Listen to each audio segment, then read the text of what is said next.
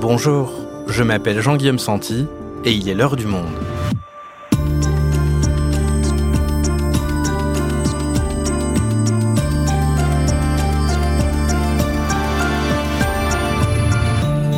Aujourd'hui, et si la chirurgie esthétique était bien plus qu'un sujet de une pour Magazine People? Partout dans le monde, de plus en plus de femmes et d'hommes y ont recours aucune partie du corps n'y échappe. Nez, poitrine, abdos, fesses, visage, désormais tout est possible, ou presque. Avoir les lèvres d'Angelina Jolie, les fesses de Kim Kardashian ou même les yeux de Ben Affleck. Mais alors, qu'est-ce que cette médecine esthétique et son boom disent de nous? Transformer son corps est-il une simple lubie superficielle ou une réelle question sociétale, voire philosophique? Pour le monde, Anne Vidali et Stéphanie Chaillet ont exploré dans une série d'articles l'histoire du bistouri. Elle nous raconte. La chirurgie esthétique passée au scalpel, un épisode de Claire Leys, réalisation Florentin Baume.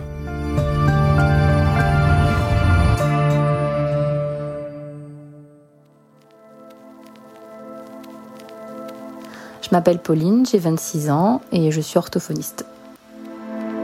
Alors moi, j'ai fait une réduction mammaire. J'ai fait mon opération euh, quelques jours après mes 20 ans.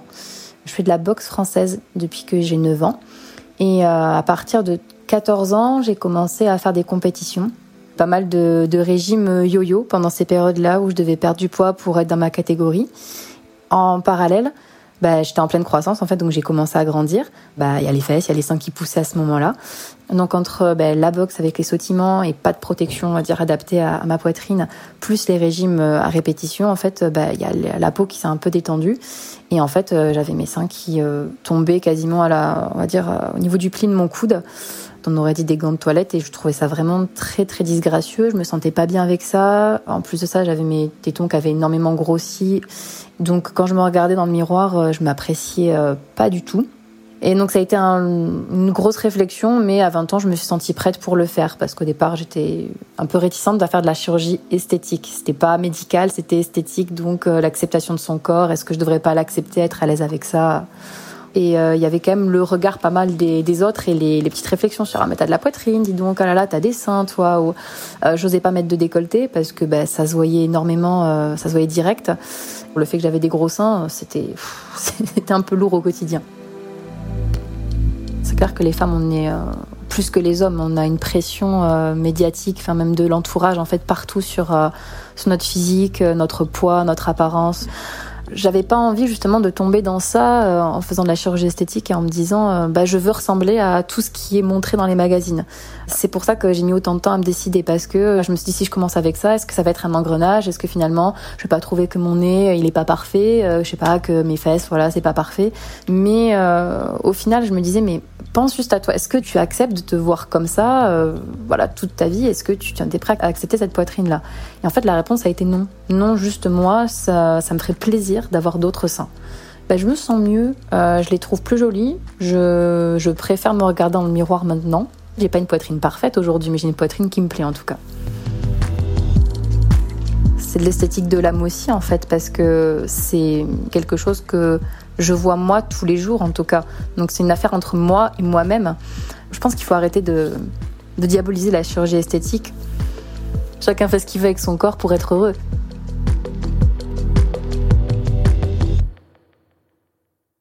Et pour parler de chirurgie esthétique, on est avec Anne Vidali en studio avec nous. Bonjour Anne. Bonjour. Et Stéphanie Chaillet depuis New York. Bonjour Stéphanie. Bonjour. Alors Anne et Stéphanie, on vient d'entendre le témoignage de cette jeune femme pour qui la chirurgie esthétique a été synonyme de libération. Pourtant, souvent, ce sujet, il est traité sous le prisme du futile, du superficiel. Alors, comment est-ce que vous, vous en êtes venu à travailler là-dessus pour le monde? Alors, nous avions remarqué que ce sujet de la chirurgie et de la médecine esthétique était beaucoup traité dans les magazines féminins, parfois un petit peu dans les magazines People aussi, mais plutôt sous l'angle de la consommation, sous l'angle de la comparaison des techniques, des nouvelles méthodes, etc. Et ce sujet de ce fait était euh, considéré comme largement euh, superficiel, ce qui est dommage parce que je pense que comme on a réussi à le montrer dans notre enquête, les enjeux sociétaux et économiques qui entourent la chirurgie esthétique sont énormes. En fait, quand on commence à s'y intéresser, on se rend compte rapidement que le sujet de la chirurgie esthétique est plus euh, plus largement le sujet de la beauté humaine, euh, de son coût, des avantages euh, concrets qu'elle procure dans la vie, des sacrifices qu'on est prêt à faire pour elle. Tout ça, c'est un angle mort pour les sciences sociales, pour la philosophie et même pour le journalisme qu'on dit sérieux. Donc voilà, il y a très peu de réflexion sur le sujet.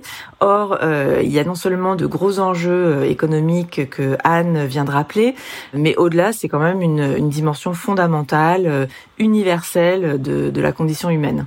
Et ce mépris, je mets des guillemets, que vous avez trouvé dans le traitement euh, médiatique ou la littérature scientifique, est-ce qu'il se retrouve aussi au sein de la communauté médicale? Comment est-ce que les autres euh, spécialités jugent la médecine esthétique? Alors, les médecins qui pratiquent euh, la médecine ou la chirurgie esthétique ont euh, longtemps été euh, très mal considérés par leurs pairs. C'est notamment très vrai des chirurgiens esthétiques qui étaient moqués dans les salles de garde parce que voilà, c'était considéré comme une discipline futile parce que la médecine est là pour soigner les corps, éventuellement pour soigner les âmes, mais pas pour les rendre, rendre les gens plus beaux et plus jeunes. Alors, ça a beaucoup évolué parce qu'aujourd'hui, ce sont les meilleurs internes qui choisissent la chirurgie esthétique. C'est une discipline qui est très rémunératrice et très demandée. Mais ce qu'on constate encore, c'est que certains euh, chirurgiens répugnent à être qualifiés de chirurgiens esthétiques. Ils préfèrent se faire appeler euh, chirurgien euh, plasticien. De toute façon, le, nom de la discipline, le nom exact, le nom du diplôme, c'est chirurgie plastique, reconstructrice et esthétique. Mais certains préfèrent laisser tomber l'aspect esthétique. Et puis, euh, au-delà de la communauté médicale et des médias, euh, ça reste assez stigmatisé quand même dans la population générale. Il suffit de voir les commentaires euh, publiés sous nos articles sur le site du Monde. On touche le fond dans notre société occidentale. Finalement, le réchauffement climatique et l'extinction probable de notre espèce est sûrement une bonne chose. Quand on voit ce que sont devenues quelques jolies actrices, par exemple Emmanuel Béard, après de la chirurgie esthétique, on se dit que c'est l'une des pires choses que la pseudomédecine ait jamais inventée. Il y a quand même beaucoup de messages assez violents, parfois misogynes, alors que c'est un sujet qui concerne de plus en plus de gens et notamment de plus en plus d'hommes. Mais quand même, les mentalités ont évolué, elles évoluent de plus en plus. Oui, oui, les, mentalités évoluent. C'est très clair aux États-Unis où euh, jusqu'à récemment, euh, il était à peu près indispensable pour un chirurgien euh, esthétique soucieux de sa bonne réputation d'avoir une activité réparatrice, bénévole d'ailleurs, c'était presque une obligation morale. Aujourd'hui, c'est fini. Aucun des praticiens new-yorkais que j'ai interviewés ne se donne la peine d'aller opérer des becs de lièvre en Amérique latine. Et les jeunes chirurgiens esthétiques qui s'installent aujourd'hui pratiquent la chirurgie esthétique pure, sans aucun complexe. Les chiffres le prouvent également, les chiffres de la consommation, entre guillemets, de, chirurgie et de médecine esthétique, puisque malgré la crise sanitaire et malgré les longues semaines, les mois même de fermeture des cabinets médicaux, en 2020, le marché de la beauté et de la jeunesse n'a reculé que de 1,8% par rapport à 2019. Et même si on regarde les chiffres plus précisément, la chirurgie esthétique, qui est plus lourde, puisqu'on a recours au bistouri, recule sur cette période-là de l'ordre de, 10%. En revanche, la médecine esthétique, elle continue à progresser. La médecine esthétique, c'est le recours à la piqûre plutôt qu'au bistouri. C'est plus léger et ça, ça progresse énormément. Et alors, qu'est-ce qui fait que la chirurgie esthétique est désormais assumée au grand jour? Les émissions de télé-réalité d'abord et puis maintenant les réseaux sociaux ont vraiment fait sortir la chirurgie esthétique de l'ombre. Tout le monde connaît quelqu'un qui s'est laissé tenter. Euh, on voit des stories euh, avant-après euh, sur Instagram, notamment les plus jeunes, qui prennent et qui publient des selfies dès qu'ils se réveillent de l'anesthésie ou quand ils sont en salle de réveil, en gros. La meilleure preuve de cette euh, évolution en France, hein, tout du moins, c'est qu'un certain nombre d'opérations dites de chirurgie esthétique sont remboursées par la sécurité sociale parce qu'elles sont considérées justement comme relevant de la chirurgie réparatrice. Alors c'est le cas pour les becs de lièvre, pour les oreilles décollées, c'est le cas aussi pour certaines opérations du nez à condition que ça réponde à un problème physique, par exemple quelqu'un qui a du mal à respirer. Et ce qu'on voit bien, c'est qu'au fil du temps, la frontière se déplace. L'opération qu'a subie Angelina Jolie il y a 10 ans, qui était une double mastectomie, donc l'ablation des deux seins suivie d'une reconstruction parce qu'elle avait un risque très élevé de cancer du sein. À cette époque, euh, il y a dix ans, quand une femme voulait faire la même chose en France, elle était convoquée par la sécurité sociale pour que la sécurité sociale euh, juge de la nécessité de cette opération est-ce que ce n'était pas une façon déguisée de se faire euh, payer une opération de chirurgie esthétique? Aujourd'hui, c'est plus le cas. Oui, sur la question de la limite entre chirurgie esthétique et réparatrice, il existe des chirurgiens, comme euh, par exemple euh, Maurice Mimoun en France, qui rejettent complètement cette dichotomie. Lui, il considère que son métier, c'est de s'occuper de la souffrance liée à l'image du corps, et euh, peu importe si cette souffrance est causée par une malformation congénitale, par un accident, par le vieillissement, par une disgrâce, pour lui, dans tous les cas, c'est la même plainte.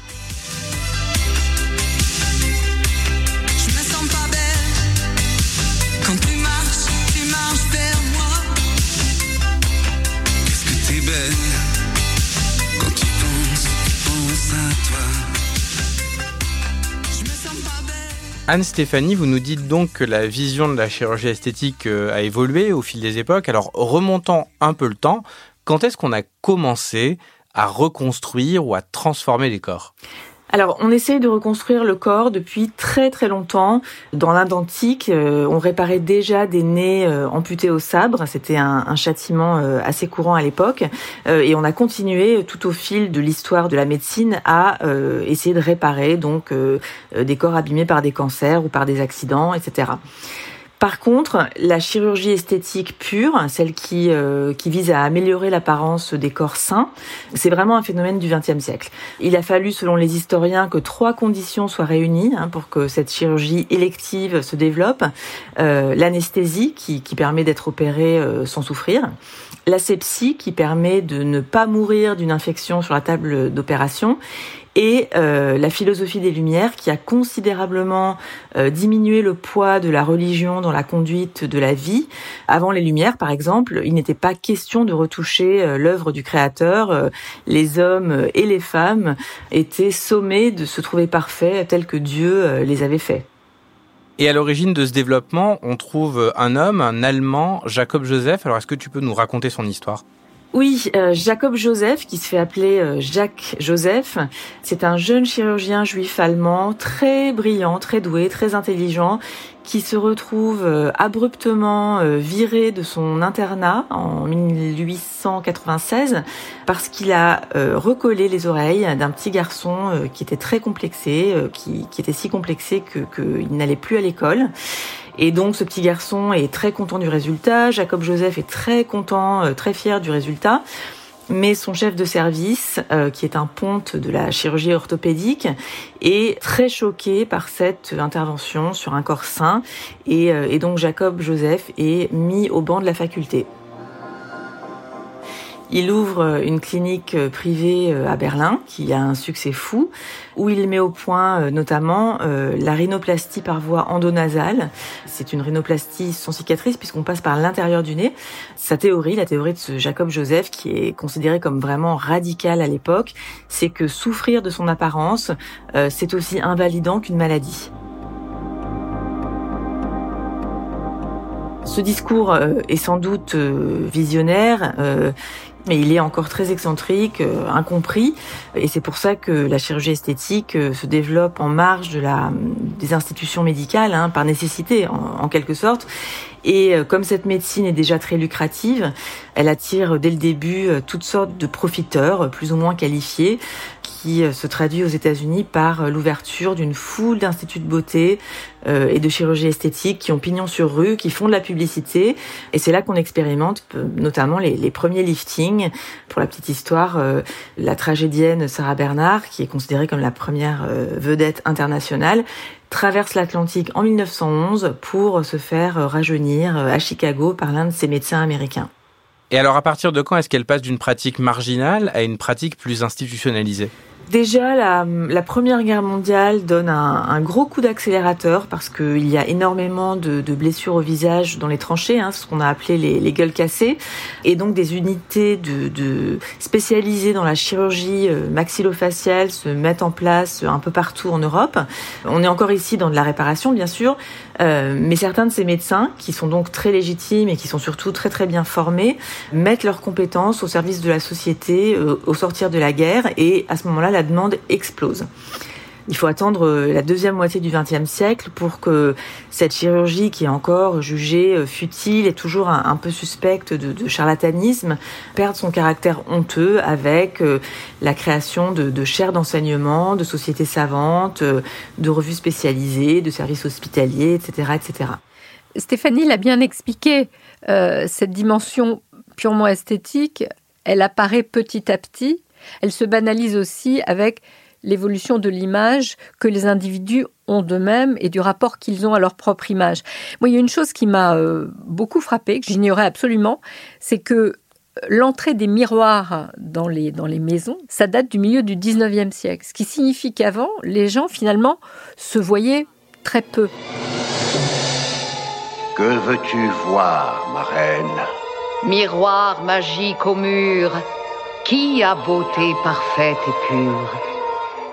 Donc à partir du 19e, les gens commencent à se regarder dans des miroirs et au 20e siècle, on l'a vu, cette évolution, l'image est devenue omniprésente. Est-ce que la beauté est une chose importante pour vous? Il y a que ça qui compte.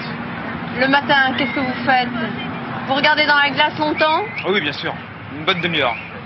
Vous plaisantez là? Non, non, non, non, je me considère comme un nouveau narcisse. Est-ce que... C'est le culte de la beauté à tout prix, il faut la chercher par tous les moyens. Dans le regard. L'image est partout, à travers le cinéma, avec le développement des gros plans, avec l'amélioration de la qualité de l'image. Aujourd'hui, avec les smartphones, l'image est dans toutes les applis de rencontres, par exemple. Et comment est-ce que cette omniprésence de l'image, tu parlais des smartphones, on est à l'époque euh, d'Instagram, de TikTok, influence les critères de beauté de 2022 Elle les influence parce que euh, la majorité des gens aujourd'hui éprouvent le besoin de ressembler au modèle qui sont assez modèles omniprésents dans les magazines, euh, sur les, les, réseaux, etc. Salut tout le monde, c'est Cynthia alias Taylor Swift aujourd'hui. Je vous ai reproduit son maquillage signature si on veut parce que ça fait longtemps que j'avais pas fait un petit maquillage de star. Je crois que mon dernier c'était Ariana Grande éprouvent ce besoin aussi de, d'améliorer leur image. On le voit aujourd'hui avec euh, cette tendance euh, un peu curieuse, les Russian lips, en français on appelle ça plutôt des lèvres de canard, c'est très à la mode. On parle aussi beaucoup du BBL, le Brazilian Butt Lift, c'est le lifting euh, brésilien des fesses, donc il faut avoir des fesses rebondies, que ce soit grâce à des implants par injection de graisse ou par injection d'acide hyaluronique. C'est une, une intervention qui se pratique beaucoup au Brésil, partout dans le monde, mais particulièrement au Brésil, où même chaque année, il y a un concours qui s'appelle Miss Boom Boom, qui est le concours des plus belles fesses du pays. En ce qui concerne euh, le, visage, euh, le rôle des réseaux sociaux est, si important que en décembre 2019, le magazine New Yorker euh, a donné donc à, l'idéal de beauté de, notre époque le nom de visage Instagram. Et euh, l'autrice de cet article, qui s'appelle Gia Tolentino, remarque que ce nouvel idéal est ethniquement ambigu, ce qui est nouveau, un peu comme si c'était un, un composite de, de la population américaine. Et euh, malgré tout, il a des caractéristiques bien précises. C'est un visage jeune, bien sûr, avec une peau sans pores et des pommettes hautes et rebondies. Il a des yeux de chat et de longs cils de dessin animé. Il a un petit nez bien net et des lèvres pulpeuses. Il vous observe timidement, d'un regard vide, comme si son propriétaire avait pris la moitié d'un anxiolytique et envisageait de vous demander de vous rendre à Coachella en jet privé. Ce visage Instagram, comme elle l'explique, c'est le produit de deux avancées technologiques qui sont concomitantes. D'une part, euh, l'application Facetune, euh, avec laquelle les usagers des, des, réseaux sociaux retouchent numériquement leurs photos, et d'autre part, les injections d'acide hyaluronique qui permettent le remodelage des visages eux-mêmes dans la vie réelle, et c'est pour ça que tout le monde finit par se ressembler. C'est vrai que cette pratique des injections, elle est extrêmement populaire aujourd'hui, mais de quand ça date exactement? Alors la mise sur le marché euh, du Botox à des fins esthétiques euh, vient de fêter son 20e anniversaire cette année, mais euh, certains dermatologues avaient commencé en fait à l'expérimenter hors indication, comme on dit. La grande pionnière américaine du Botox esthétique, qui s'appelle Patricia Wexler, euh, s'est mise à l'utiliser hors indication dès les années 90. C'est une femme qui est connue depuis 30 ans comme la meilleure piqueuse à New York. C'est bien connu qu'un grand nombre de créateurs viennent me voir. Je travaille avec des mannequins très célèbres. Beaucoup de gens très connus ont frappé à ma porte au fil des années. Je pense que ma particularité, c'est que je les écoute. Et évidemment, je ne fais jamais rien qui puisse les rendre ridicules. Mon esthétique repose sur l'élégance et sur un look naturel. Patricia Wexler utilise le Botox euh, pour lisser les pas de doigts et, les rides du lion, pour euh, rehausser les sourcils, pour resserrer le cou, euh, puisque donc en paralysant les muscles du visage pendant quelques mois, le Botox évite que les rides d'expression se creusent ou même se forment. Et aujourd'hui, cette pratique, elle est donc de plus en plus populaire. Elle supplante même quelque part la chirurgie traditionnelle. Alors, comment l'expliquer? C'est juste peut-être parce que ça fait moins peur qu'une opération plus lourde, c'est ça? Oui, tout à fait. Les injections, donc sont des piqûres, ou le laser, ça fait beaucoup moins peur que le bistouri. Par ailleurs, ça présente aussi l'avantage que euh, ce qu'on appelle, ce que les médecins appellent l'éviction sociale, c'est-à-dire le temps qu'on est obligé de rester chez soi pour planquer ses cicatrices et ses échymoses. Bah, ce temps-là, il est considérablement euh, réduit. Et puis le troisième avantage non négligeable, c'est que ces interventions coûtent beaucoup moins cher qu'une opération de chirurgie esthétique, 15 à 20 fois moins cher qu'un lifting. Ok, donc les techniques sont de plus en plus performantes, de moins en moins invasives. Quelque part, c'est donc de moins en moins risqué, euh, voire complètement anodin d'avoir recours à tout ça. C'est bon, après cet enregistrement, je peux aller me faire euh, retenser le visage, les yeux fermés? Je te conseille quand même de faire attention, même de faire très attention, parce que le milieu de la médecine esthétique a toujours attiré euh, les charlatans. Certaines personnes s'improvisent euh, injecteurs, ou plutôt injectrices, parce que ce sont essentiellement des femmes. Elles proposent des injections de Botox ou d'acide hyaluronique euh, dans un appartement loué pour la circonstance, parfois dans des salons d'esthétique, alors qu'elles n'ont pas du tout les compétences pour le faire. En France, les injections ne doivent être réalisées que par des médecins. Parce que pour bien euh, réaliser des injections, il faut avoir une bonne connaissance de la physiologie du, visage, connaître euh, bah, les emplacements des muscles, des vaisseaux sanguins, etc. Stéphanie, Anne, il est temps de conclure cet épisode. Alors vous qui ne vous étiez jamais auparavant intéressé à ce sujet, qu'est-ce que vous en retenez? Qu'est-ce que vous avez appris? En fait, c'est passionnant. C'est un, c'est un sujet qui pose euh, énormément de questions philosophiques sur le poids de l'image, sur l'injustice de la beauté, euh, sur le désir d'améliorer notre apparence. La psychologie sociale a mesuré, par exemple, que les personnes euh, jugées belles sont mieux payées, sont mieux notées, qu'on leur confie plus de secrets.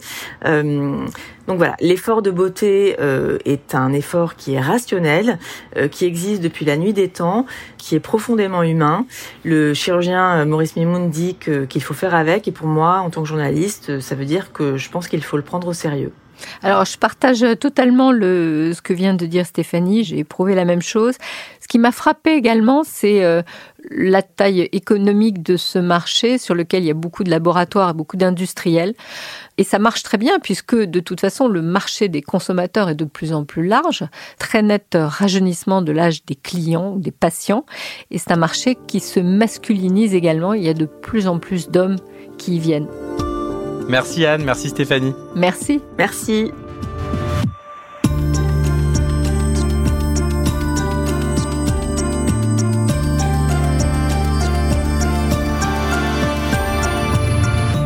Si vous souhaitez en savoir plus sur la chirurgie esthétique, la série de Stéphanie Chaillet et Anne Vidali est à lire sur lemonde.fr. Vous pourrez accéder aux 5 volets en allant vous abonner sur notre site. C'est la fin de l'heure du monde, le podcast quotidien d'actualité proposé par le journal Le Monde et Spotify et où les présentateurs, bien cachés derrière leur micro, ne sont nullement soumis à la pression du visage Instagram. Pour ne rater aucun épisode, vous pouvez vous abonner gratuitement au podcast sur Spotify ou nous retrouver chaque jour sur le site et l'application lemonde.fr. Si vous avez des remarques, suggestions ou critiques, n'hésitez pas à nous envoyer un email à l'heure du monde